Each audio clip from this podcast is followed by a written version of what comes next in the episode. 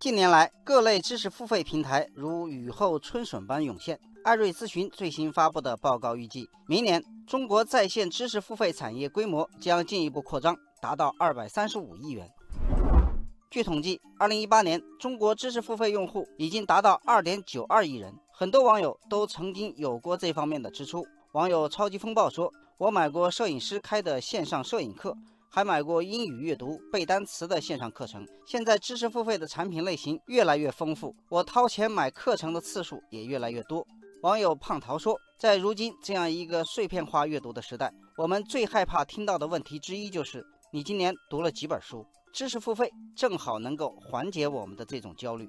网友熊先生说：“技术条件的完备也为知识付费产业发展提供了前提。随时随地可以完成的支付技术，缩短了人们在消费环节的思考时间，大大提高了购物欲。”然而，知识付费真的能让我们学到知识吗？很多付费用户表示自己买了很多课程，但真正看过的却没有几个。网友王威说：“我之前买的英语阅读课，看了三篇之后就再也没点开。”平时工作太忙，根本没时间看。下班之后又太累，更不想学习。而且感觉钱已经交了，知识就是我的了。课程可以看回放，有效期又很长，就更懒得看了。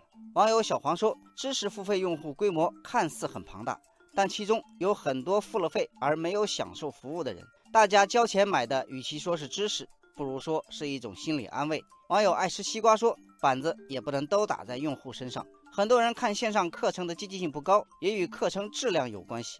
比如我买的摄影课，听了五六节，感觉干货不太多，学习的积极性就大打折扣。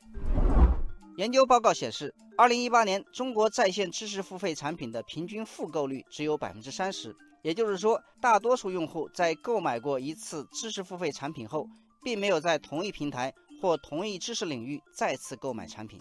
网友原本工坊说。现在知识付费的平台方是百花齐放，但对产品的内容却不怎么下功夫。比如有一个平台竟然出现了三本大学的本科生怎样申请哈佛大学这样的课程，显然是在侮辱用户智商。网友倾城说，还有一个平台，很多产品几个月没有更新都没人发现，还因为平台上课程太多，一些中介公司进来浑水摸鱼，出了不少版权纠纷。网友春雪说。知识付费产品目前缺少品控机制，也没有专业的评价体系，导致大量产品鱼龙混杂，用户无法识别。这个产业想要健康发展，一定要提供高质量的知识服务，真正解决用户的知识焦虑。